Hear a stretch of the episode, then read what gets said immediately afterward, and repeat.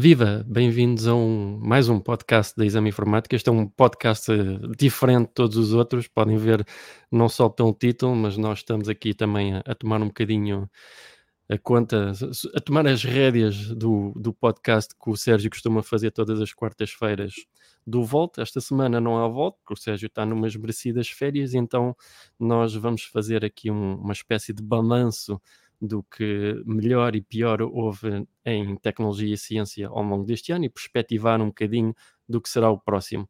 O meu nome é Paulo Matos, sou jornalista da Exame Informática e comigo está o Rui da Rocha Ferreira, três nomes, como se impõe toda a gente fina, também jornalista da Exame Informática, e o Rui tinha aqui definido assim uma espécie de moldes para este balanço. Rui, não sei se queres avançar com essa definição do, dos parâmetros.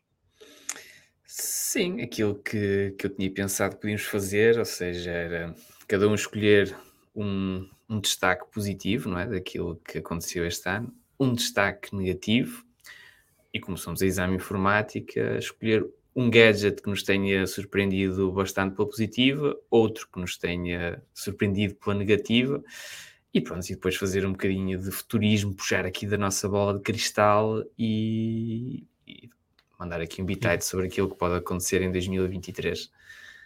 Muito bem. O, o Rui é grande fã de podcasts curtos, de meia hora, portanto vamos apontar para isso. O Paulo, exatamente fundo... o contrário. Portanto, exatamente, é, eu gosto de entrevistas. Exato, o, o meu recorde de entrevista do John Carmack de 5 horas e meia. Portanto, o, Rui pensa que vem para uma coisa curta, mas não, não. Eu já mandei mensagem lá para casa a avisar que ele hoje não vai dormir em casa. Mas pronto, Rui, queres dar o pontapé de saída? Um Sim, alto, um baixo, um gadget? Um alto. Eu, eu por acaso tinha aqui. Para mim, este ano, o alto.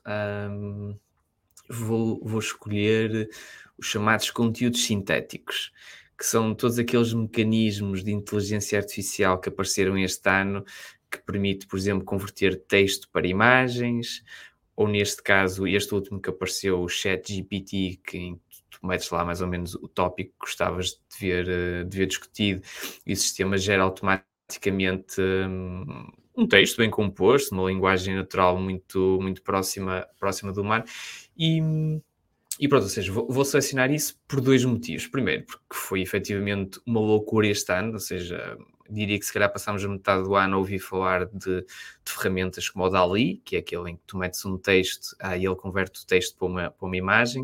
Uh, existem outros sistemas, como o Crayon, um, e, e, agora no final do ano tivemos esta loucura com o Chat GPT. E escolho isto porquê? Porque de certa forma são ferramentas que vêm mostrar aqui um grande potencial da inteligência artificial, ou seja, mas é um potencial palpável no sentido em que os utilizadores podem, ou seja, já está à nossa mercê, ou seja, não é, não é só tecnologia de ponta que está dentro de laboratórios ou, ou de escritórios de uma, de uma grande tecnológica, é algo que nós, comuns mortais, podemos, podemos experimentar. Bem, e efetivamente os resultados são, são muito engraçados quem souber efetivamente, hum, ou seja, trabalhar com estas ferramentas, pode extrair daqui hum, coisas, coisas muito engraçadas. Já vi criações incríveis uh, feitas, feitas no, no Dali. Um, e, por exemplo, eu experimentei uma que o resultado em si visualmente não era, não era muito espetacular. Mas, ou seja, mas acabei por achar piada. Experimentei no Crayon, que era, portanto, o Sauron, do Senhor dos uhum. Anéis a segurar um sabre de luz de Star Wars. Portanto, de certa forma, tipo, decidi criar o, o vilão, o vilão mais badass de todos, que é, portanto, Sauron com um sabre de luz ao estilo Darth Vader. Um, pronto, ou seja, e, e, é engraçado porque, e, isto de certa forma também é fixe, porque Porque isto bem explorado, isto te permite hum, materializar aquilo que é a tua imaginação, de certa maneira. Ou seja, a nossa imaginação não tem limites e pode ser muito parva, mas estes sistemas uh, materializam aquilo que é a tua imaginação. Tu podes pensar na coisa mais tapafúrdia de sempre, tipo um gato azul a comer uma nuvem cor-de-rosa em cima de um hambúrguer, tipo isto, não é? E, e, ou seja, nós, na nossa memória, conseguimos, na nossa cabeça, na nossa mente, conseguimos conceptualizar isto, mas depois é engraçado ver como é que um computador traduz isto numa coisa que toda a gente pode ver, e ou seja, e gostei muito. E eu sou também, de certa forma, fã desta história dos conteúdos sintéticos, portanto, que são conteúdos gerados por sistemas de, de inteligência artificial, porque lança aqui temas como direitos de autor, quem é que é o autor disto, porque na prática estas imagens, quando são geradas, elas são treinadas com base nas imagens de outros, e muitas vezes não se sabe isso. Um, abre aqui portas más, por assim dizer. Portanto, o ChatGPT é uma ferramenta de sonho para criar informação, por exemplo, chegas lá, metes um, um texto e ele gera-te um texto convincente, mas que pode estar totalmente errado e que é, que é uma informação ser falsa. Um, e depois também, eh, nós até chegámos a fazer notícias sobre isso, portanto, o Porn Pen AI, acho que é assim que se chama, que é um, portanto, um gerador de conteúdos sintéticos uh, direcionado para os conteúdos adultos. E eu sei, traduzindo por miúdos, a gente escreve lá o que é que quer ver e ele gera-nos uma, uma, rapariga descascada ao nosso gosto. Ou seja, está-se está a abrir aqui todo um, todo um manancial de coisas positivas e coisas negativas. Eu gosto, para já, gosto, acho que é um foi, foi um, este momentos foi um ano em que nós vimos aplicações positivas destes sistemas. Se calhar em 2023 vai para a minha lista dos negativos, mas esta, esta seria, o seria o meu alto para 2022. Sim, alto em, em 2022 e depois baixo em 2023 quando começar a roubar, por exemplo, a tua profissão, não é, Rui? Escrever e descrever coisas. E... É uma questão de tempo até a gente ir todos para o desemprego. No, nós e 70% da população, portanto, é... não será Mas depois, tam Sim, depois também temos rendimento global e universal, né? portanto também toda a gente é paga para estar eh, a fazer outras coisas que não propriamente trabalhar. Né? Parece-me. Como um liberal que tu és, eu sei que depois tu vais, dedicas só a investimentos em NFTs e metaverso e coisas assim. um, então, se calhar avanço com o meu alto, eu queria fugir um bocadinho Quer dizer, eh, há, há coisas que eu ontem, quando estava a tentar preparar esta, esta análise, há coisas que são mais ou menos óbvias e, e relativamente recentes, como a, a, a, na área da ciência, a questão da, da fusão nuclear e a possibilidade de estarmos mais perto de criar eh, energia limpa e, e, e de forma quase ilimitada, e também também me impressionou muito as imagens que, que foram enviadas pelo telescópio James Webb. Também parece-me que estamos um bocadinho ainda, ainda só no princípio de uma caminhada que será longa. Portanto, em princípio, o próximo ano também terá mais imagens e informações do telescópio. Mas queria também fugir, se calhar, um bocadinho do óbvio, e então o meu, o meu destaque prende-se com a indústria dos videojogos e algo que se passou no início do ano e que agora ainda está em processo de conclusão, que foi a compra da Microsoft. A Microsoft avançou para a aquisição da Activision Blizzard e não, não tanto pela parte da aquisição, mas pelos valores envolvidos, que são mais de 68 mil milhões de dólares, que é um número absolutamente avassalador. E eu lembro-me que há muitos anos, quando comecei a trabalhar em tecnologia, trabalhava a parte de B2B, que é business to business, portanto, as empresas uh, que se diziam que, que, mexiam realmente com, com muito dinheiro. Eu lembro-me que nessa altura houve um, um mega negócio quando a Dell comprou a VMware. E era um mega negócio, que era aí é que estava o dinheiro. E depois, por exemplo, a gente vê a Microsoft agora a comprar uh, estúdios de gaming pelo dobro dessas mega empresas de, de tecnologia empresarial. Portanto, acho muito interessante e agora também o negócio ainda está meio suspenso por questões de, de, concorrência, mas também é muito interessante ver os argumentos que a Microsoft usa para defender que o negócio deve ir em frente e que não é um monopólio, e a, a própria Microsoft assume que é claramente o, o player número 3 na, na indústria dos videojogos, atrás da Sony e da Nintendo e que e reconhece que não tem praticamente presença em mobile. Portanto, o próprio Phil Spencer, um líder da, o vice-presidente da Microsoft para a de jogos, um líder da Xbox já há muitos anos, uh, até reconhece que, que, esta aquisição se prende mais com a compra do, do fabricante do Candy Crush do que propriamente com o, o estúdio que cria o Call of Duty. Portanto, não deixa de ser interessante.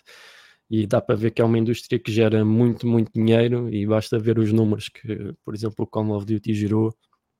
Portanto, quando a gente pensa, é sempre, eu sei que é já se tornou um bocado chavão, mas é sempre bom recordar que se a indústria e o cinema geram muito dinheiro, se calhar não tanto agora como antigamente, a indústria dos videojogos faz sozinha mais do que essas duas juntas, portanto é sempre um, um fator bom para, para pensar. E já agora, enquanto de certa forma gabo a qualidade do, da Microsoft em avançar para este negócio, dou só uma tacada na Google pela razão oposta que este ano decidiu acabar com o Stadia, portanto um, um projeto interessante em que, para quem não sabia, permitia jogar uh, títulos exigentes através da cloud, portanto qualquer pessoa podia jogar um título exigente num smartphone, numa televisão, num computador sem placa gráfica e o, o projeto vai ser encerrado agora no início de janeiro portanto prometeu muito e avançou, criou, uns, criou estúdios para desenvolver jogos e depois ao fim de dois, três anos, como não é novidade na Google, decide encerrar o projeto. Esse é um bom ponto, que é que levanta a mão quem nos estiver a ouvir, quem acreditava que efetivamente o Stadia ia vingar a longo prazo. Sabe, sabes que o mais assim, acredito que a dúvida fosse real, mas, mas a, aquilo funcionava. O, o, o, o que impressiona é que aquilo até funcionava bem. E, e a falta de aposta da empresa, depois de já terem enterrado lá milhares de milhões, é qualquer coisa. Mas, eh, ou seja, a questão um bocado é essa que é tecnologicamente tudo certo, não é? Uh, mas cedo começámos a receber pequenos sinais de projetos que iam acontecer já não iam, executivos que entraram e saíram rapidamente, mudanças nas lideranças. Quando começas a ver muito fumo, realmente significa que se calhar há ali algum fogo, e ou seja, acho que o Stadia sempre teve muito envolto em fumo, não é? Ou seja, a promessa é excelente, tecnologicamente eles conseguiram entregar, mas não sei, sem, e, ou seja, voltando um bocadinho também à história da Microsoft, ou seja, sem, sem jogos próprios, sem jogos de qualidade, depois conseguir encontrar o modelo de negócio certo para isso funcionar, hum, não sei. Uh, mas, mas em, ou seja, estás a falar de valor dos videojogos e é interessante porque eu tenho, tenho acompanhado um bocadinho os, os, meios de comunicação estão malucos com, com a faturação do novo filme do Avatar que esta semana, quando estávamos a gravar estamos a gravar este podcast numa, numa quarta-feira, 20 e 28 de dezembro, um, que já se aproximava dos 900 milhões de dólares. Um, e, ou seja, está muito longe daquilo que é suposto o Avatar faturar, o outro faturou 2,9 mil milhões, mas quando pensas 9 milhões de, 900 milhões de dólares, isso foi o Call of Duty fez também num fim de semana. uh, portanto, ou seja, eles esforçam-se imensos para criar um blockbuster de cinema, quando uma grande franquia de videojogos faz isso, tipo, enquanto o diabo esfrega um olho. Uh, e não deixa de ser curioso, interessante, uh, e eu, se fosse a Disney, eu criava um estúdio dedicado para criar uma nova franquia, porque isso acho que lhes vai trazer mais dinheiro do que, do que estar a fazer uh, filmes. E, ou seja, filmes continuam a faturar imenso, mas é eu acho não sei, é, é, mas sim, videojogos é, é, uma indústria que de um momento para o outro tomou, tomou conta das nossas carteiras. sim, ao preço que estão os jogos, não é? Aquilo também não. Mas, mas, mas sim, estava-me a lembrar também que estavas a dizer isso e estava-me a lembrar o Avatar depois também é um projeto que leva anos e anos a ser desenvolvido, não é? E depois um Call of Duty sai um a cada ano e toma lá é isso, 3 mil é, milhões. Em... É isso, tipo. Eles, não sei. É... Mas pronto, acho que sim, acho que se eu continuar a investir no cinema, eu gosto muito de, de refastelar as minhas costas naqueles cadeirões incríveis um, e ver um bom filme de cinema. Portanto, isto não quer dizer que uma coisa não invalida a outra, mas, mas colocando em perspectiva, não é? É interessante. E tu até já viste e até gostaste do Avatar? Gostei, sim, senhor. Boa surpresa, foi uma boa surpresa, gostei. E, ou seja, tecnologicamente é uma experiência que tu efetivamente não tens no cinema todos, todos os dias. Um, portanto, aquilo junta efeitos especiais de altíssima qualidade durante 80% do filme. Há lá assim umas partes um bocado chungas, é preciso admitir. Há lá uma em específico, pá uh, que é de uma baleia a saltar na água, que eu acho que está mesmo muito mal feito. Tipo, não sei se os engenheiros estavam cansados naquele dia, se passou, não faço ideia. Mas, ou seja, efeitos especiais de altíssima qualidade, um, pá, eu diria que se calhar 60% a 70% do filme é, é, reproduzido a 48 frames por segundo, portanto, que é uma coisa que nós também não estamos habituados a ver no cinema. Um, e, e, eu ainda tenho 3D também, portanto, já não lembrava de ver um filme 3D. Uh, ah, é fixe, essa pena, não é? Mas é isso, quer dizer, efetivamente eu acho que para levarmos as pessoas ao cinema hoje em dia, mais, é, é, temos que lhes dar uma experiência que seja diferente que elas não possam ter em casa. E, ou seja, hoje em casa as pessoas já têm televisores excelentes, qualidade de streaming excelente, boa qualidade sonora também. Portanto, os cinemas têm que chegar aqui à frente para, para continuar a ser relevantes, de certa maneira. E eu acho que é um bocadinho por aqui, ou seja, tem que se tentar coisas, coisas diferentes, dar experiências diferentes às pessoas. Criar novos sabores de pipocas, se calhar, tipo, está muito. Qualquer coisa, uma impressora 3D que imprime pipocas com sabores variados e depois cada pessoa vai lá escolher o que é que quer. Por exemplo, por exemplo, parece-me bem. Já, shoppings têm isso com algodão doce, portanto, Próximo passo, pipocas. E agora que já levantámos um bocadinho aqui a moral da coisa, Rui, eu sei que tu és homem para mandar isto abaixo. Tudo, sempre. eu tenho, aliás, eu tinha aqui três hipóteses. Ah, um, de, e, e, filtraste, não é? Coisas negativas. Uh, portanto, uma delas podia ser um, a compra do Twitter por Elon Musk e toda a confusão que aquilo se transformou num mês, ou seja, o simples facto de ele ter despedido metade da empresa é, é surreal. Uh, e, e, pronto, acho que isso podia dar uma grande discussão. A aposta, de certa forma, falhada do Facebook no metaverso, acho que também merecia aqui uma descascadela bem dada. Uh, mas a minha escolha vai para criptomoedas e NFTs. NFTs, por um lado, uh, provou-se que, ou seja, a procura por NFTs caiu bastante, surgiram várias histórias de NFTs que foram comprados por largas centenas de milhares ou até milhões de dólares e cujos donos agora não os conseguem vender ou revender ao mesmo, ao mesmo valor porque houve uma queda muito significativa de, de interesse por esses ativos digitais. Um, e do lado das criptomoedas, tivemos um crash muito grande no preço das criptomoedas em, em 2022, o que, ou seja, o crash do preço reflete, por um lado, a grande turbulência que aconteceu, e, por exemplo, tivemos o caso da, da FTX, um, que colapsou, portanto, o segundo maior mercado de compra e venda de criptomoedas declarou falência, portanto, não é, não é coisa pouca, mas acima de tudo, eu acho que também o mercado das criptomoedas tornou-se tão grande e com tanto dinheiro investido que deixou de ser imune àquilo que é a realidade económica global. Portanto, se o mundo está a passar uma fase de incerteza, se há uma recessão à vista, se os investimentos vão começar a reduzir, se as pessoas têm menos dinheiro ah, disponível, por assim dizer, por causa da inflação. A verdade é que o mercado das criptomoedas também não é, não é imune a isto, ou seja, e acho também não, de, não deixa de ser curioso que as criptomoedas foram criadas para serem libertárias justamente daquilo que era o sistema financeiro tradicional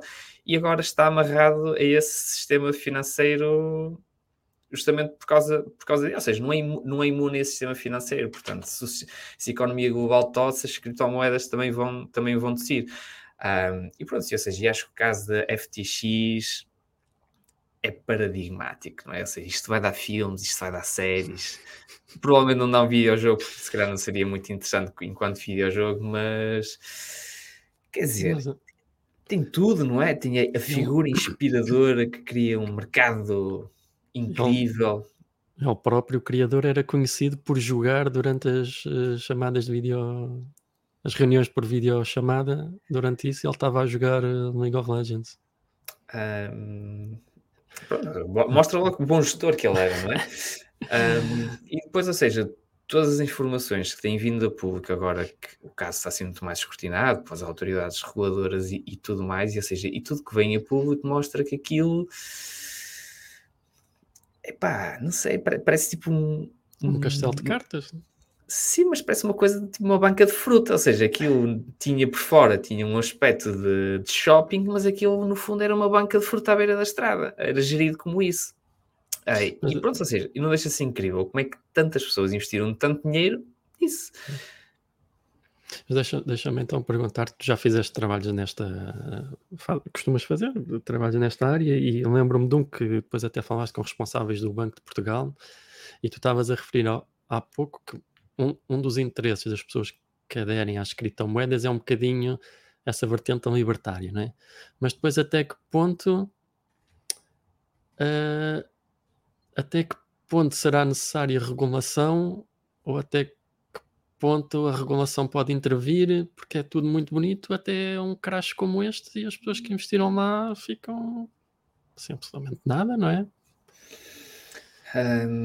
Eu acho que é preciso regulação no sentido em que, ou seja, criou-se aqui uma, uma espécie de um terceiro veículo, não é, de movimentação de fundos e eu acho que isso tem que ser uh, regulamentado para impedir fraudes, branqueamentos de capitais, financiamento de terrorismo, compra de drogas e armas e afins, ou seja, uhum. acho que nesse sentido tem que haver aqui um, um controle mais apertado. Agora, as pessoas têm que perceber que como qualquer veículo de investimento, há riscos associados. Os das criptomoedas é altamente, o risco é altamente, é, é muito alto, portanto, e, e, ou seja, e aquilo que também acho que temos que se viu um bocadinho ao longo de 2022, uh, eh, e por isso é que eu escolhi, que é, há imensas coisas relacionadas com o mundo das criptomoedas que, que correu muito mal em, em 2022, e por exemplo, há imensos projetos que, que nós agora percebemos que não têm qualquer valor, ou seja, eu percebo projetos que têm um token digital uh, associado, mas, ou seja, estão associados a um projeto e esse projeto é que terá ou não um valor e esse valor do projeto é que depois, em teoria, define uh, o valor da moeda. Mas a verdade é que, ou seja, o mercado das criptomoedas tornou-se um mercado altamente especulativo. As pessoas começaram a comprar criptomoedas só porque sim. Basta lembrar que há duas criptomoedas que são piada, ou seja, os próprios fundadores de criptomoedas dizem que, que as criaram como uma piada, por assim dizer, mas que têm lá centenas de milhões de dólares investidos. Se isto é normal, eu não acho que seja normal. Mas pronto, grande risco, grande recompensa à cabeça, em teoria. Mas também pode, mas ou seja, mas não nos podemos esquecer da parte do grande risco, que é essas coisas correrem mal, o trambolhão é muito grande. E efetivamente as coisas não têm corrido bem, há pessoas que estão a perder muito, muito dinheiro, mas eu acho que as pessoas têm que ter noção de quando investem neste tipo de, ou seja, sejam criptomoedas, tokens digitais ou os ativos digitais, não é? os, os NFTs, que a queda pode ser muito grande, portanto é preciso estudar muito bem quem é que são as pessoas que estão por trás disto, o, o que é que eles pretendem atingir enquanto projeto, qual é que é mais-valia ter um, um, ativo digital associado àquele projeto ou não. Por exemplo, eu vejo os NFTs a vingar no mundo do, do desporto, não é? Ou seja, tu tens um, um, NFT do Cristiano Ronaldo quando ele estava no Real Madrid, ou tens um NFT do momento em que ele deu o pontapé de bicicleta naquele, naquele jogo contra as Juventus, ou seja, uh, tornar, ou seja, poder ser dono de certa maneira de, é quase como os cromos, não é? Tipo cromos digitais e de momentos que foram marcantes num, num desporto, acho que isso pode fazer algum sentido. Mas, quando começamos a ver, é, é um bocadinho mais só as criptomoedas, quer dizer, começaste a ver NFTs para tudo e mais um par de botas e não é sustentável a longo prazo, eu acho. Ok, muito bem. Um, eu seguindo a, a, tua dica, também tinha assim três hipóteses. É, é, obviamente a questão do Musk é, é, um bocado inevitável e se calhar nem vale a pena acrescentar mais, porque já referiste tudo. Digo só que tenho muita pena que um homem que tanto fez, seja pela mobilidade elétrica como para exploração aeroespacial, depois esteja a perder tempo com uma rede social. Se calhar mais valia dedicar-se a coisas que são onde ele pode realmente inovar. Faz-me faz impressão vê-lo a perder tanto tempo no Twitter. Ou ele tem 10 filhos. E dinheiro, ou... e dinheiro. E dinheiro, exato. Uh, ele, ele tem tantos filhos, olha, em vez de estar no Twitter, que esteja um bocadinho com os filhos a brincar e coisas assim. Um, outro ponto negativo deste ano também foi a questão da cibersegurança. Já foi muito no princípio do ano, mas grandes ataques em Portugal seja órgãos de comunicação social, seja a Vodafone, a TAP também, e em princípio será foi, foi, mais ou menos recorrente durante o ano e acredito que seja uma tendência que se, que se vai manter, é uma espécie de, de um bocadinho do, do novo normal. Mas o, o que eu gostava de destacar com maior profundidade também já, já tem algum tempo foram os chamados Uber Files, uh, provenientes de um whistleblower que depois até veio à Web Summit. Acho, acho que tu até assististe à conferência dele, não foi, Rui? Assisti e devo dizer que foi uma das melhores conferências onde já estive, porque ele estava ali literalmente de peito, peito pronto para, para levar com as balas todas, não é? Ou seja, ele, aliás, o assessor que estava lá até uma altura que disse, ok, última questão, e ele disse, não, não, eu posso receber, tipo, mais, responder mais três ou quatro questões, e efetivamente, ou seja, acho que ele foi muito franco, não sei se é já o peso da consciência a definir isso, mas, mas gostei disso, gostei da abertura dele, da franqueza dele, por assim dizer, ah, foi um bom momento. Eu, eu, tive a oportunidade de ver o trabalho que o Consórcio Internacional de Jornalistas fez, do, do, do chamado Uber Files, com todas as informações. Aí aquilo é absolutamente uh, impressionante. Não só a parte da cultura da empresa, mas depois, isso, mas depois levanta questões muito interessantes porque mexeu, mexeu e revolucionou, neste caso, o mercado dos táxis, mas a própria atitude deles, aquilo era assumido Portanto, sempre que eles, eles uh, apostaram numa expansão muito rápida e era assumido por eles que sempre que entravam num novo mercado, portanto, ia haver contestação social por dos taxistas e afins, e eles assumiam que era. Uh, por acaso, não sei se posso, dar, se posso dizer as neiras, não. Mas, mas vou dizer, isto também é um podcast. Portanto, eles assumiam que é: a gente vai entrar, isto vai dar merda. Mas as coisas vão mudar e a gente vai se aguentar. E, e, é, e, e foi sempre assim em todos os mercados que eles entraram e gerou muita polémica depois em França, depois houve confrontos e violência e o CEO, Travis Kalanick, assumia que não, violência vai-nos fazer ficar bem na, na, fotografia, portanto se quiserem bater lá nos motoristas, tudo bem, a gente é que sai a ganhar em termos de relações públicas.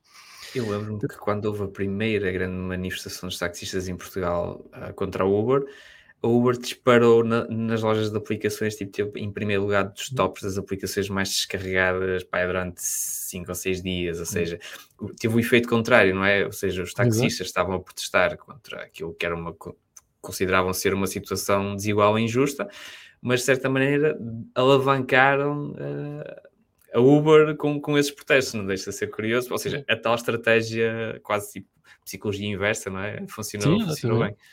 É, e, é, e é curioso porque depois o exemplo da Uber levanta a questão do que se costuma dizer muito, que a tecnologia anda mais depressa do que o, o processo legislativo. Portanto, a Uber começou a trabalhar sem a, a parte legislativa estar preparada para isso e, e estava sempre à frente. E depois, eh, em São Francisco, era multada, mas depois uh, contornava sempre a coisa. E como um, uma forte componente da lobby, os Uber fans têm as reuniões que o Kalanick tinha lá, com, com, o Emmanuel Macron, ou com os comissários europeus, ou uh, reuniões em Davos, aquilo, portanto, havia toda ali.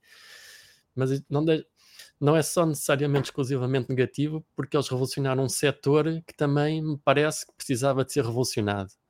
E, e acho que quem andava de táxi com alguma frequência também consegue ter noção que aquilo também precisava dar alguma volta. E no fundo, uh, transpôs para um setor aquilo que a internet já tinha feito com livrarias ou mesmo jornais, ou, portanto a internet mudou o modelo de negócio de muitas indústrias e, e agora chegou também à dos táxis e todas as informações lá são uh, meio arrepiantes uh, da forma deles trabalharem e também um bocadinho para a gente perceber aquela questão do como funcionam os venture capitalists e os empreendedores e a, a questão de, de, se achar que alguém é um gênio e a liderança e cultura tóxica. Há ali, há ali de tudo para ver. Palmeira, e se quiserem ver, também podem ver que há uma série da HBO, Super Pump, também dedicada a isso, que também está tá, tá muito boa. Mas pronto, coisa negativa. Queres passar agora para produtos? Queres passar tu? Uh, Sim, sim, sim. sim pode ser. para trocar aqui um bocado tá bem, tá bem. a ordem. Começo, sim, eu começo, se calhar, não, não por um, um, produto específico, mas por uma tendência que acho que este ano se acentuou e, e, e extravasou, que, que é a parte dos ecrãs dobráveis. Já estavam já estavam presentes em smartphones e agora também começam a estar. A LG já tem um, uma TV que se enrola e desenrola e dobra já um, um protótipo já há algum tempo, mas agora também já tem no mercado, por exemplo, uh, é, monitores, monitores de ecrã que se dobram à, à medida do utilizador. Mas impressionou-me, eu tive em Londres em agosto, se não me engano, na apresentação dos novos dobráveis da Samsung.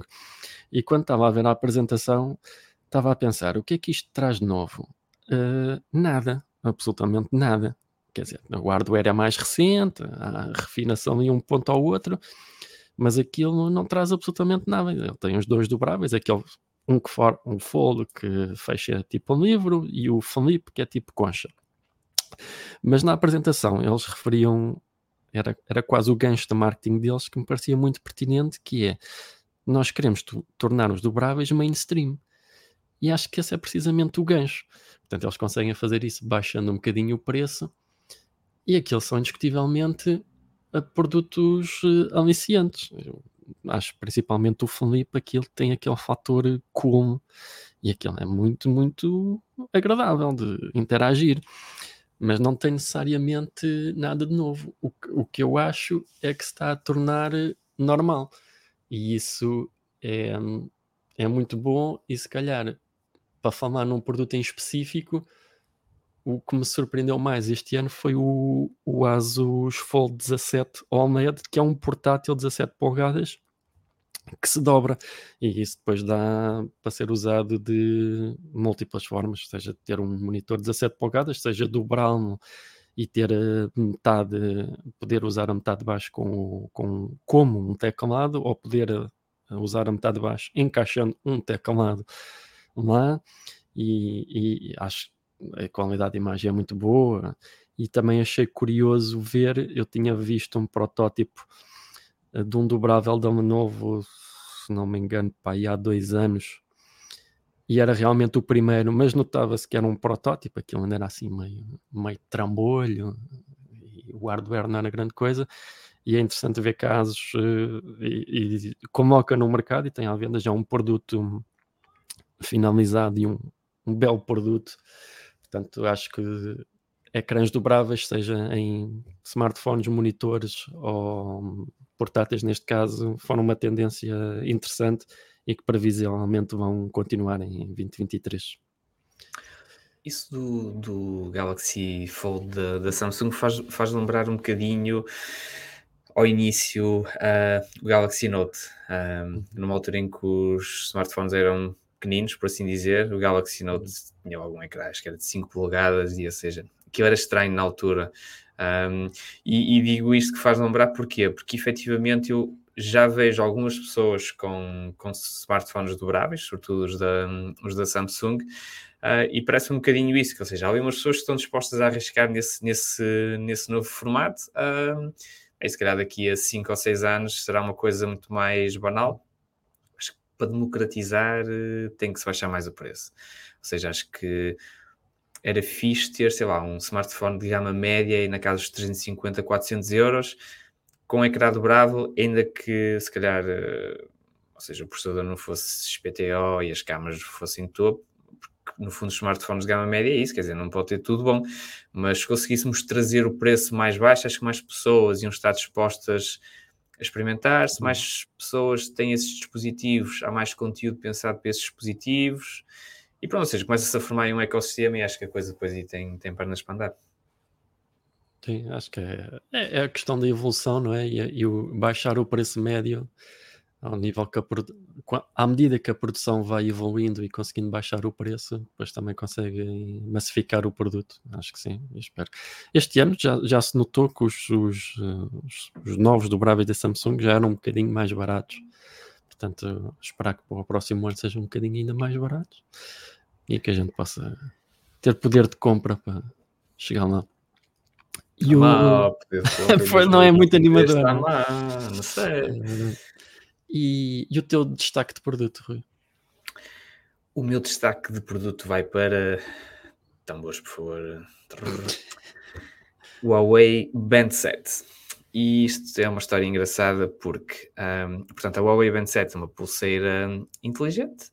Um, nós testámos, a Huawei, nós, neste caso foi Sérgio Magno, testou a Huawei Band 7 na edição 326 de exame informática, deu-lhe um selo de recomendado, uh, e eu, na altura, eu andava à procura de um, de um equipamento do, de género, um, ou seja, acima de tudo que, que, me, que me pudesse acompanhar no pouco exercício que faço, a verdade é esta, com muito pena minha, mas é assim que tenho que pôr as questões, no pouco exercício que faço, um, e que também me ajudasse a monitorizar o sono, ou seja, comecei a interessar-me um bocadinho mais para a história do sono, então queria, queria assim um gadget que, que, também me desse umas luzes nisso. A nota que o Sérgio deu foi fixe. Uh, mas é uma das vantagens de nós trabalharmos na exame informática é que às vezes nós podemos experimentar as coisas antes de as comprarmos. E então andei, sei lá, uma semana e meia, duas semanas com a Huawei Band 7 antes de virem recolher. Gostei bastante, depois acabei por comprar. e realmente, um, ou seja, em termos de relação qualidade-preço, o preço daquilo é 69,99€, mas eu comprei por 52 euros. Já vi várias vezes esse preço e esta semana até vi a 49,99€ com aqueles descontos que os Vorten, os Fnacs e não sei o que é que vão, vão fazendo com, com regularidade. Vai, realmente, tipo, por 50 euros, aquilo dá-te um grande manancial de informação sobre saúde, bem-estar, descanso e, e, ou seja, além de ser exatamente isso aquilo que procurava, surpreendeu, tipo, pela própria qualidade do, das informações que o dispositivo dá, ou seja, comecei a correr mais um bocadinho e dá imensa informação sobre as tuas passadas, o teu ritmo, a taxa de esforço, a nível de oxigênio no sangue, pá, a forma como aquilo monitoriza o teu sono é, é, é super precisa, um, ou seja, pá, acho que fiquei porque é, é, isso, ou seja, é uma, tem uma qualidade muito boa e tem um preço excelente, o que é muito raro num, num dispositivo. E além disso, pá, o preço excelente falar de 50 euros, não é? Portanto, é um investimento muito baixo e que acho que para quem está interessado nessas coisas dá um retorno muito bom e portanto, este seria, acho que foi assim o gadget que, que mais me surpreendeu justamente por causa disso, pela relação qualidade-preço. Acho que é praticamente hum, imbatível. O Rui, que na nossa redação é conhecido pelos seus recordes de sono, é uma máquina absolutamente imbatível. Horas e horas ali, não mexe. Enfim, que inveja. Gosto, gosto muito. gosto muito de dormir. Um, passamos então para os produtos que tenham decepcionado. Sim. Sim. eu, eu serei não, rápido porque. E não, não vou tenho... dizer Cristiano Ronaldo. não, não queres entrar por aí. Um, eu serei rápido porque eu não tenho um produto específico. Eu, eu tenho uma tendência que é. Uh, e, e há bocadinho estavas a falar nisso quando falaste no, nos gamas médias, smartphones gama média e disseste 350 euros.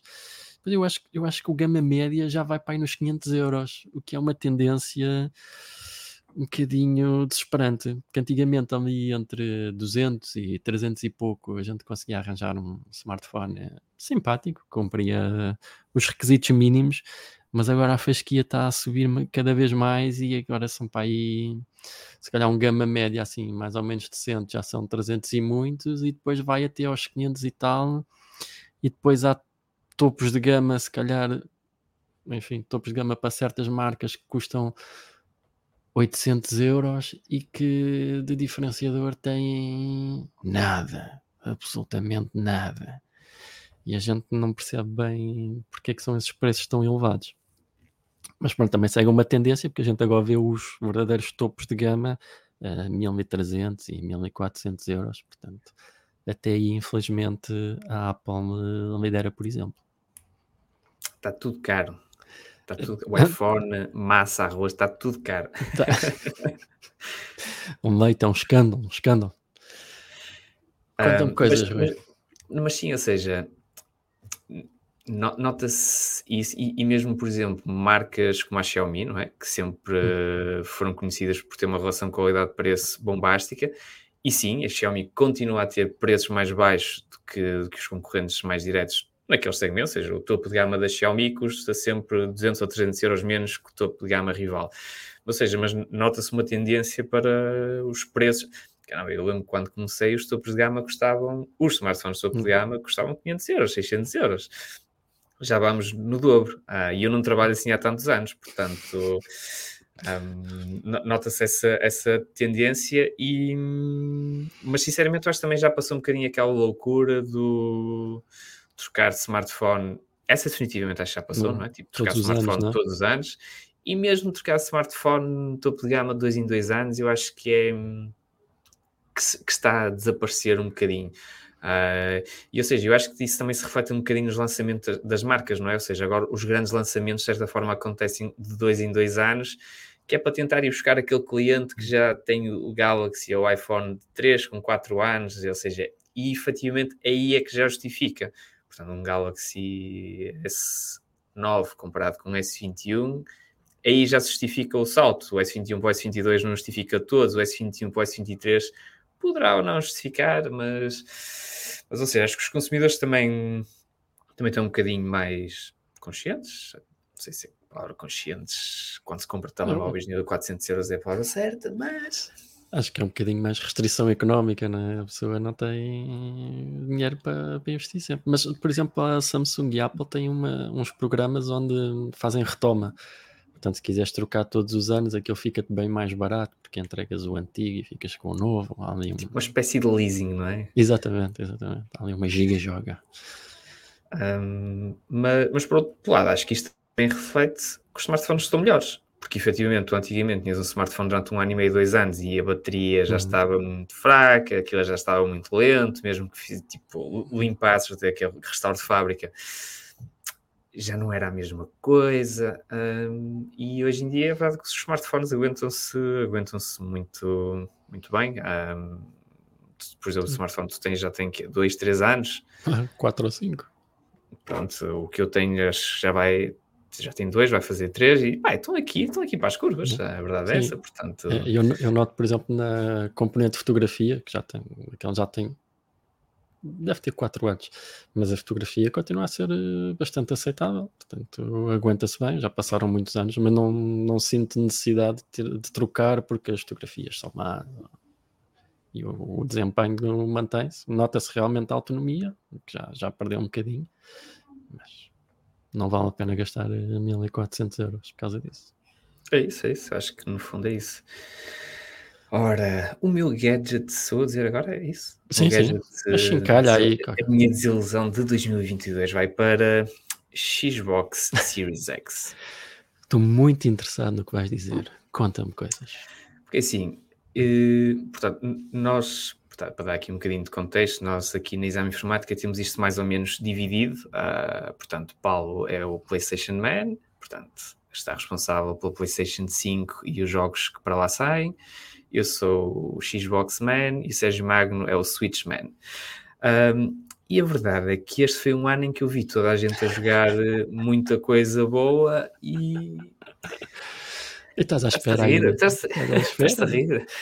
A desgraça dos outros tem piada para ti. É era, era, era, uma piada recorrente, não é? Sempre que saía um jogo bom na PlayStation, eu perguntava: o que é que achaste, Rui? Ah, espera, não dá, não, não consegue jogar. E efetivamente, ou seja, senti que fiquei entusiasmado quando a Xbox lançou a Xbox Series X, porque efetivamente há ali muito potencial. Um, havia ali muito potencial na consola e, e, parecia que havia uma vontade renovada da Microsoft de tipo, deu um murro na mesa e disse: Não, agora, agora que a gente vai à luta. Mas a verdade, e, e, e sentiu-se isso ali naquela fase inicial. Um, mas a verdade é que estamos em 2022 e foi um ano muito morno, para não dizer fraco. Um, para, para a Xbox, sobretudo no sentido de, de jogos exclusivos feitos pelos estúdios da, da Microsoft. O Xbox Game Pass ajuda a combatar um bocadinho isso, no sentido em que se tu tiveres o Game Pass, tu efetivamente tu estás todos os meses jogas jogos, tens jogos novos para jogar e jogos novos no sentido de não só novos no catálogo, mas que são mesmo novos. Portanto, jogos que foram lançados em 2022 e que saíram logo no, no Game Pass. E isso é muito bom, de facto. Ah, ou seja, dá-te ali muito material para jogar. Mas a verdade é que eu acho que aquilo que entusiasma o dono de uma consola é jogar aqueles jogos que são únicos para a tua consola e que permitem ter uma experiência que mais ninguém tem. Um, PlayStation faz isso muito bem, Uh, tu este ano jogaste God of War, jogaste Horizon Forbidden West, jogaste mais um par de Ring. Mas o Elden Ring não é exclusivo da, da PlayStation, também saiu para a Xbox. Ah, peço desculpa. Mas... Da Last of Us. Mas, mas, é isso, ou seja, não é? Quer dizer, tu no ano conseguiste ter três ou quatro experiências muito boas de coisas. O The Last of Us é um remaster, mas, mas são experiências muito boas de jogos e que só podes ter na tua consola. Bem, eu não senti sinceramente. No final do ano passado tivemos, tivemos Xbox, teve uh, o Forza Horizon 5, pá, é um jogo incrível para quem gosta de jogos de carros. Acho que o jogo é incrível. Saiu o Halo, também o novo Halo é fixe, não é tipo, não é uf, de rebentar a cabeça, mas é um jogo fixe. Pá, e a verdade é que chegámos ao, tipo, passamos 2022 sem grandes novidades nesse, nesse sentido. Um, se um ou outro exclusivo para Xbox, mas nada, ou seja, não é aquele. Não é um jogo que define uma geração de consolas, a questão é um bocado essa, não é? E, e se tu fores a ver ano após ano quais é que são considerados os melhores jogos do ano, quem, quais é que são aqueles que estão nomeados, a Xbox tem muito pouca presença nesse, nesse nível, ou seja, a Xbox, os estúdios próprios da Microsoft. Até a Switch consegue ter mais impacto nessa, nessas categorias, né? E pronto, ou seja, e voltando, e voltando aqui um bocadinho ao início do podcast, eu acho que foi por isso que a Microsoft desembolsou uma quantia, in, uma quantia, que é isto, senhores uma quantia inacreditável de dinheiro para comprar uma empresa de videojogos. Um, mas pronto, quer dizer, depois também não sei está, não sei se isso será bom, se será mau no futuro, porque efetivamente se Call of Duty passar só a ser da Xbox, incrível para quem tem Xbox, mas quer dizer, perde-se perde uma, uma, aquilo que era uma franquia icónica do, do mundo dos videojogos, portanto acho que isso também não, não, é, não é positivo. Uh, mas pronto, ou seja, espero que 2023, uh, supostamente, o Starfield será, será um ponto de viragem, por assim dizer, para, para a Xbox em termos de um grande blockbuster que faça as pessoas ficarem loucas com aquilo e quererem comprar console só para jogar com aquilo, pode ser uma grande desilusão também. Um, não sei, mas seja, mas 2022 foi o ano em que, em que eu voltei a sentir que a Microsoft parece não estar assim tão comprometida com, com a Xbox quanto quis, pareceu prometer no início desta, desta nova geração de consolas, mas ah, ah, falta aqui um pormenor interessante, que é, uma vez acho que cheguei a escrever um artigo de opinião sobre isso. Um, a PlayStation vai lançar, entretanto, uns óculos de realidade virtual uh, para a PlayStation 5. Uh, Fevereiro. E a Microsoft não, não, não está, por exemplo, não está para aí virada. Ou seja, quem tem uma PlayStation 5 neste momento, eu acho que tem melhores experiências e mais diversificadas também, não é? É bom tu teres uma PlayStation 5, é uma consola poderosíssima e poderes também jogar realidade virtual ali. Era algo que eu gostava de poder fazer na Xbox, se ela tem potência gráfica para fazer, porque é que, porque é que não, não, não dão essa possibilidade aos jogadores? Ou seja, acho que nesse sentido há sem dúvida algum muito maior compromisso da Sony em, em criar experiências que justificam o investimento, que as pessoas fizeram, e um grande investimento, que ainda está no preço da, PlayStation 5 aumentou, mas que justifica o investimento. E realmente, uma pessoa depois chega ao final de dois ou três anos, ou ao final da, daquela geração de consoles, e diz: investi, foi caro, mas sim senhor, está tá aqui uma coisa bem feita. Enquanto que acho que a Microsoft ainda está, ainda está a palpar muito esse caminho, não sei. Uh, para mim, este ano foi, foi uma desilusão, sinceramente. É, parece, parece a questão do, do ecossistema, né? um bocadinho como estávamos a falar há pouco do Google e do Stadia.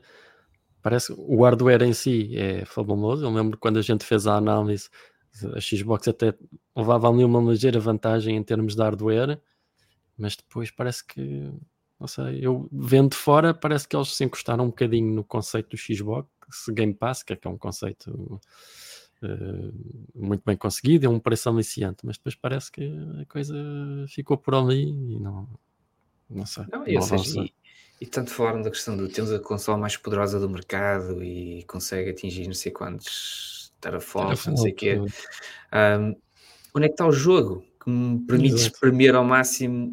Onde é que está o jogo que me permite ver visuais que eu nunca vi? Eu acho que a coisa mais avançada visualmente que eu vi na Xbox foi aquela demo do Unreal Engine 5 sim, do sim. Matrix. Foi a coisa mais avançada que eu vi na Xbox até agora. Um, eu acho que isso é preocupante quando uma demo é coisa, tudo bem que aquela é uma demo muito específica, mas não sei, acho que. Hum, vamos ver, vamos ver 2023 se, se, a coisa muda, muda ou não. Eu ia dizer uma coisa mais interessante, esqueci, mas não sei. Ias, ias falar sobre a necessidade ainda de usar pilhas no comando da Xbox, era isso? Uh, sim, isso acabou por não se revelar assim um problema tão grande porque o comando não joga usado poucas vezes, não é? Ah, essa que é, essa que é a verdade. Mas pronto. Não sei, tá, estás a tentar matutar, a tentar lembrar o que é que ias dizer. Se for, eh, se for para chincalhar a Xbox, eu para mim fico aqui. E não era, não era relacionado com termos Xbox, mas passou mesmo. Mas, Paulo, está aí um lamirezinho e pode ser que eu não Sim, uh, não sei, no, aqui no, no, que nós tínhamos planeado assim por alto, era se calhar perspectivar um bocadinho de hum, 2023. Ah, já sei o que é que é, já sei o que é que é. Força. Portanto, uma das funcionalidades de proa da Xbox Series X era aquela hum, do aquela funcionalidade Quick do Resume? exatamente, Quick Resume. E é incrível isso. E efetivamente, nos jogos em que isso funciona, isso é incrível. Lembro-me que uma vez andava a jogar um jogo, acho que era o, o, o jogo do Senhor dos Anéis, o último que saiu. Um, joguei aquele jogo durante imenso tempo e depois, ou seja, pai, durante um mês, uh, andei a testar outros jogos para, para a exame informática. Então, ao final um mês, um mês e qualquer coisa, voltei ao jogo do Senhor dos Anéis. O Quick Resume, pá, foi incrível. Tipo, é como se eu tivesse acabado de jogar aquele jogo ontem, ou seja, assim, num instante, voltei exatamente ao momento em que estava naquele jogo, apesar de ter passado tipo um mês e tal. Problema. São muito poucos os jogos onde o Quick Resume funciona da forma como é suposto. Isto para mim é inaceitável uma funcionalidade que é diferenciadora, que realmente é espetacular, mas que depois não funciona na prática. Quando a Xbox saiu, não funcionava muito bem com jogos online. Depois não sei o que é. Ou seja, e a verdade é que hoje em dia é uma funcionalidade que, que tem uma taxa de eficácia muito, muito oscilante. E acho que isto é, é, um, é um bom exemplo, um exemplo sintomático de não sei, quer dizer, ponham aquilo a funcionar, aquilo é muito bom. Acho que o futuro dos videojogos passava um bocadinho por ali, não é? Tipo, conseguir saltar rapidamente entre jogos ou estar um mês sem jogar um jogo e voltar ali tipo em 6 segundos, era incrível. Mas nem isso funciona, funciona muito bem, portanto, acho que eles precisam se sentar numa mesa e conversar a sério, ou ouvir este podcast, não sei, e pensar, pensar sobre isto. Ou ouvir primeiro o podcast e depois sentar-se à mesa. Mas eu, a, a, ideia que eu tenho é um bocadinho essa que extravasa tudo, aqui revelando um bocadinho da, da, nossa interação. Sempre, sempre que a gente precisa de qualquer coisa, Xbox, ou eu lembro que a gente chegou a dar X, prémios a jogos da Xbox, é tudo tão complicado, é tudo tão difícil. O potencial parece estar todo lá, mas depois, não sei, há sempre ali qualquer coisa que fica por cumprir. Mas aproveitando, estavas a falar nessa funcionalidade Quick Resume, que era diferenciadora, e a Xbox, a Xbox lançou, arrancou com ela, agora a PlayStation também já tem assim uma, uma coisa muito parecida, portanto, se calhar é a melhor forma de homenagem de reconhecimento que era uma funcionalidade diferenciadora é o facto de terem integrado agora numa atualização de software algo, algo semelhante, portanto é o reconhecimento da concorrência que estava ali qualquer coisa bem feita. E aquilo dá em praticamente todos os jogos. Isso é que é a parte interessante, não é? Isso é que é, isso é, que é engraçado. Sim. Queres, para finalizar, eh, perspectivar 2023? Um, quero, mas vou ser sincero, de tudo que eu tinha aqui nas minhas notas, essa é a única coisa que eu não consegui chegar a um a um consenso. Uh, não sei, este, este, ano, este ano realmente aconteceu muita coisa espetacular, não é? Acho que uh, os avanços, ou seja, não só este, este, este último, o que é de chamar isto? Esta última experiência bem sucedida que os Estados Unidos fizeram, que houve ganho de energia num processo de, de, fusão nuclear. Um, também foi este ano que. Foi este ano ou foi no ano passado? Que fomos ao espaço. O turismo espacial tipo cimentou-se de certa maneira, não é? Pois, boa pergunta, mas acho que é capaz de ter sido já no outro ano. Mas pronto, este ano o Mário Ferreira foi lá acima e levou lá uma garrafa de vinho do Porto e achei muito curioso o que é que aconteceu essa garrafa de vinho do Porto, porque efetivamente a viagem ao espaço alterou significativamente a garrafa de vinho do Porto. A cor do vinho não tinha nada a ver, porque, ou seja, ele tinha duas garrafas, uh, uma de controle, por assim dizer, ficou em terra e a garrafa que levou com ele lá acima. Epá, então a cor do vinho e depois isso também mudou o sabor do vinho sim senhor, grande experiência. Um, mas, ou seja, o que é que eu prevejo para 2023?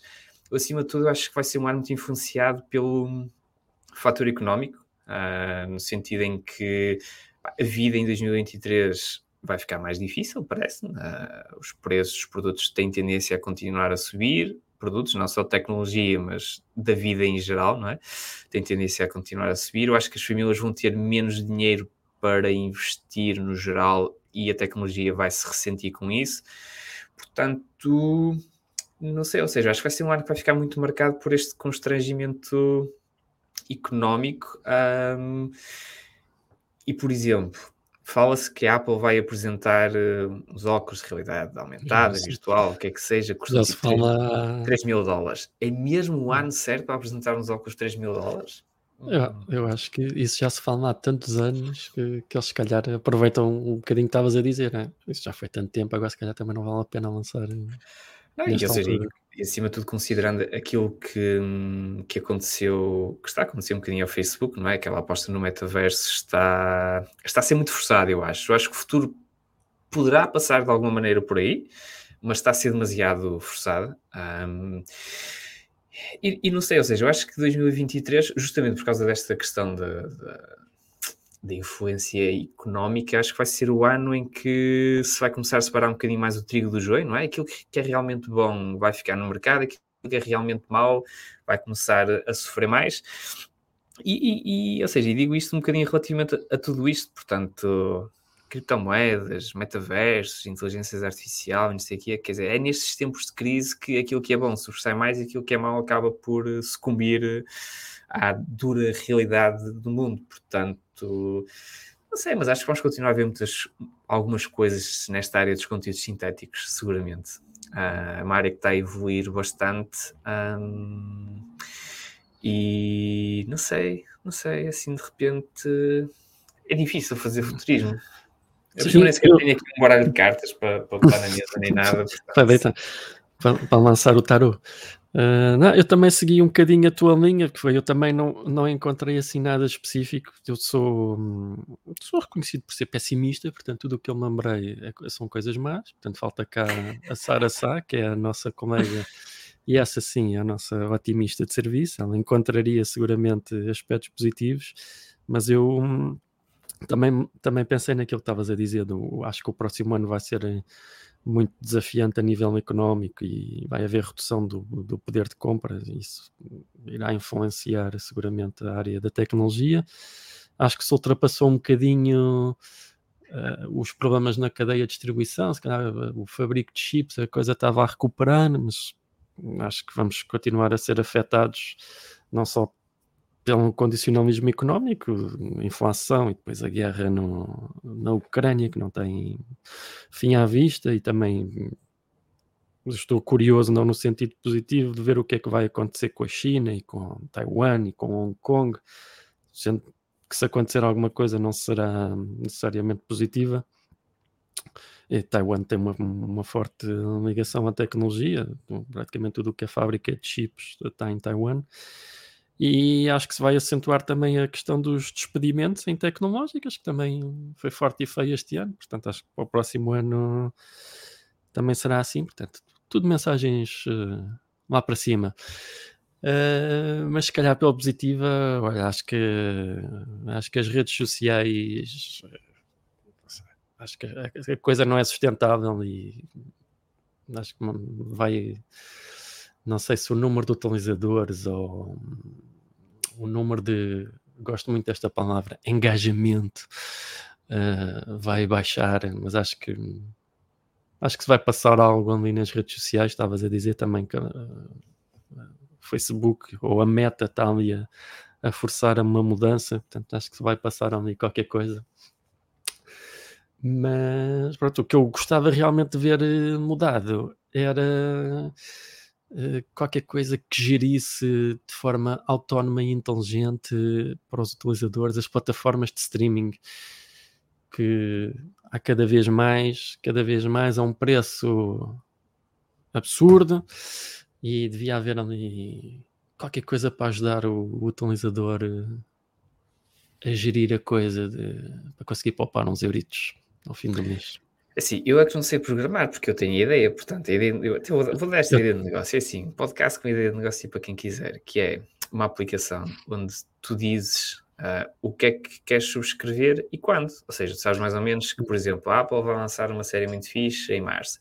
Então, automaticamente, tu queres, dizes que queres subscrever. Ou seja, ele tratava disso, do cancelar a Netflix em fevereiro, subscrever a Apple em março, cancelar a Apple no final de março e subscrever a HBO em abril. Era assim, tipo... A ideia, a ideia que eu tinha era isso, mas ser o próprio algoritmo a identificar, conhecendo os teus gostos, ele do género, olha, em abril vai estrear o não sei quanto. Tu gostas disto? Mas Sendo isso... assim, tu vais subscrever o não sei quantos e a gente vai te cancelar o. Mas, o pior é se depois o gajo recomenda uma coisa que tu não vais gostar e dizes, então lá, gastaste uns 6 euros para me recomendar esta série ranhosa. Hum.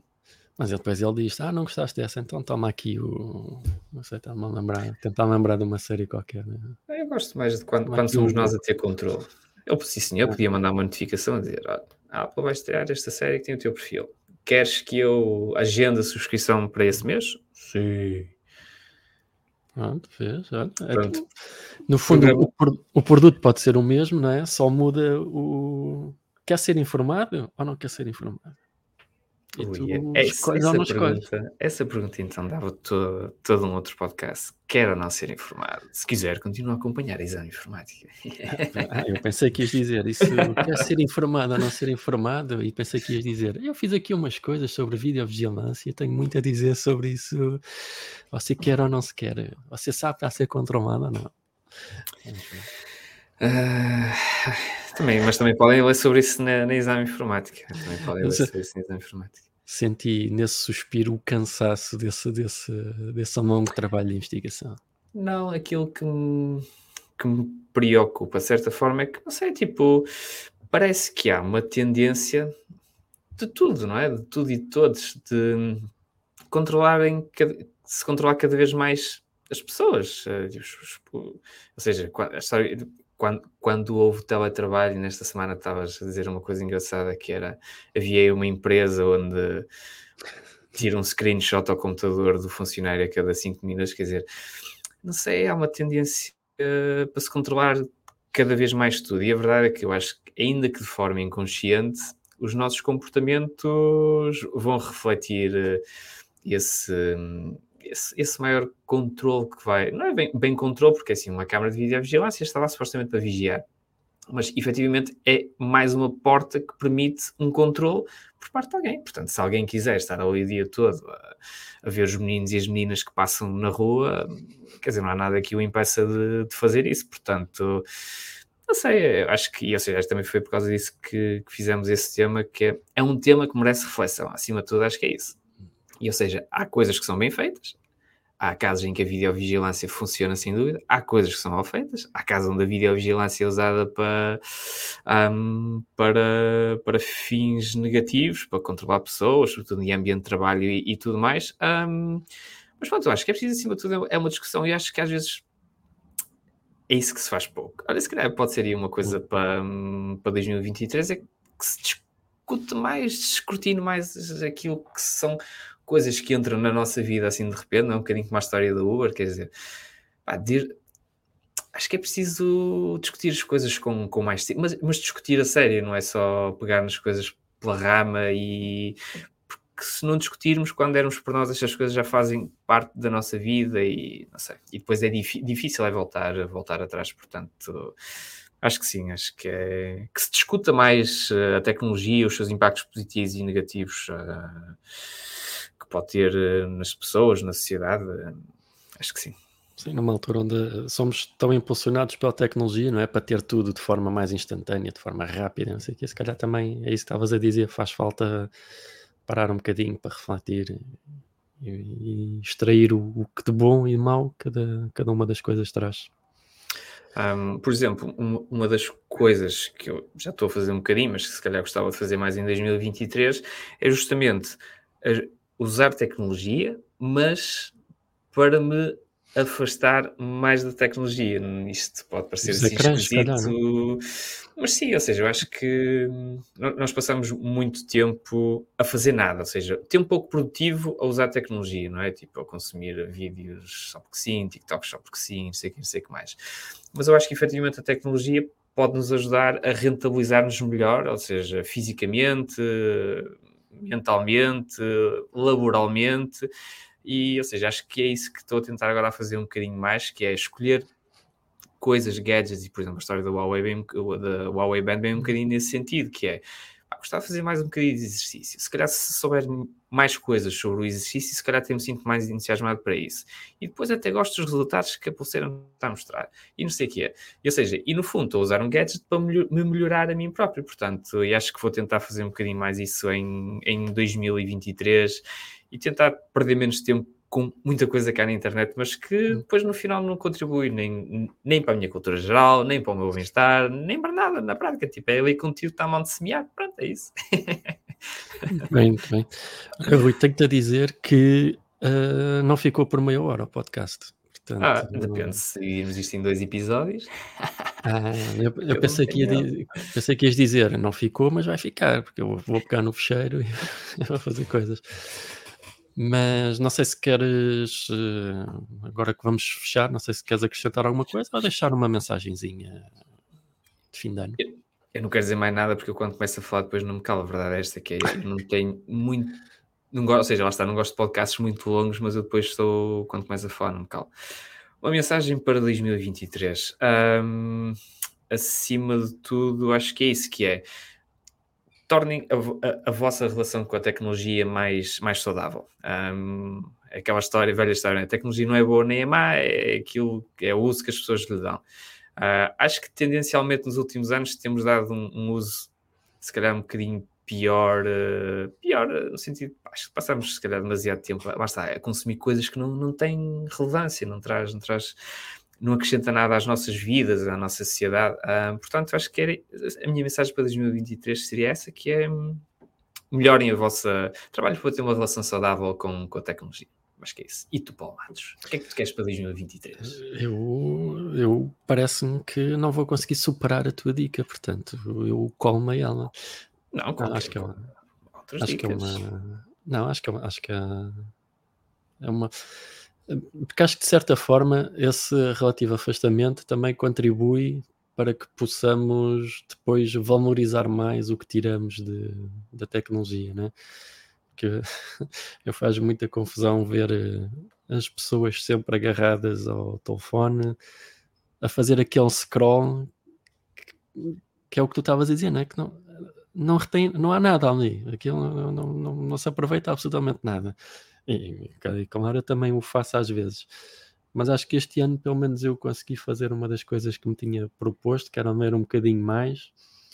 E consegui ler um bocadinho mais e, e sinto que, que consegui daí obter qualquer coisa. Portanto, e acho que também consigo, por exemplo, ao ler mais, uh, se calhar não passo tanto tempo a ver uh, séries uh, que não são particularmente interessantes, e se calhar o tempo que eu dedico a uma série, aquele te dá mais prazer, ou mesmo, o mesmo aplicado a um jogo, se calhar não passo tanto tempo a jogar, mas se calhar o tempo que eu jogo são coisas que eu gosto mais ou me dá mais prazer e que de alguma forma consigo tirar conhecimento dali. Portanto, um bocadinho na, na onda que estavas a dizer, aproveitar a tecnologia para melhor. Não, não seja não necessariamente mais tempo, mas melhor. Mas, mas eu concordo, concordo 100% com isso. Uh, e aliás, até decidi que eu vou fazer isso para outras coisas na, na minha vida. Vou aplicar essa lógica, por exemplo, para os restaurantes seja, Ir menos já... vezes e. Sim, ou seja, a gente vai muito àquele restaurante onde paga 10, 12 euros, 15 euros, uhum. sei que não sei o que mais, mas também não comeste lá nada de especial, não é? Uh, então decidi que, pronto, o ano que se avizinha, obrigado Euribor, uh, vai ser mais difícil, um, decidi fazer justamente isso, por exemplo, e, ou seja, eu acho que é um excelente conselho para tudo, que é se calhar fazer menos, mas fazer o, o pouco fazemos, fazer com mais, com mais qualidade. Acho que é Acho que é isso. 2023 é isso. É o ano do racionalismo. O foco. foco. ah, bem. Pronto, vamos fechar então este podcast especial. Uh, se tudo correr bem, fazemos outro para o ano. se, estivermos cá todos. E com possivelmente com, não, ia dizer com quatro, mas nesta altura nunca estão cá quatro, né? Cá os resistentes trabalham. Mas pronto, fica. Hum, Basic, basicamente deixaram-nos sozinhos na relação e nós. loucura, Sim, a gente resolveu, então vamos fazer isto, com certeza. Se é assim, Andamos a fazer parkour em cima das mesas e não sei o quê. É corrida com as cadeiras, tudo, tudo ali nos corredores, a ver quem é que chega primeiro. Uh, mas pronto, fica o, o, nosso agradecimento também a quem nos uh, acompanhou e tem acompanhado ao longo do ano, seja nos, nos podcasts, uh, seja no site, na revista, na televisão. Estamos um bocadinho em todo o lado. Fica o nosso agradecimento e votos de um bom ano e tudo bom para 2023. Grande abraço.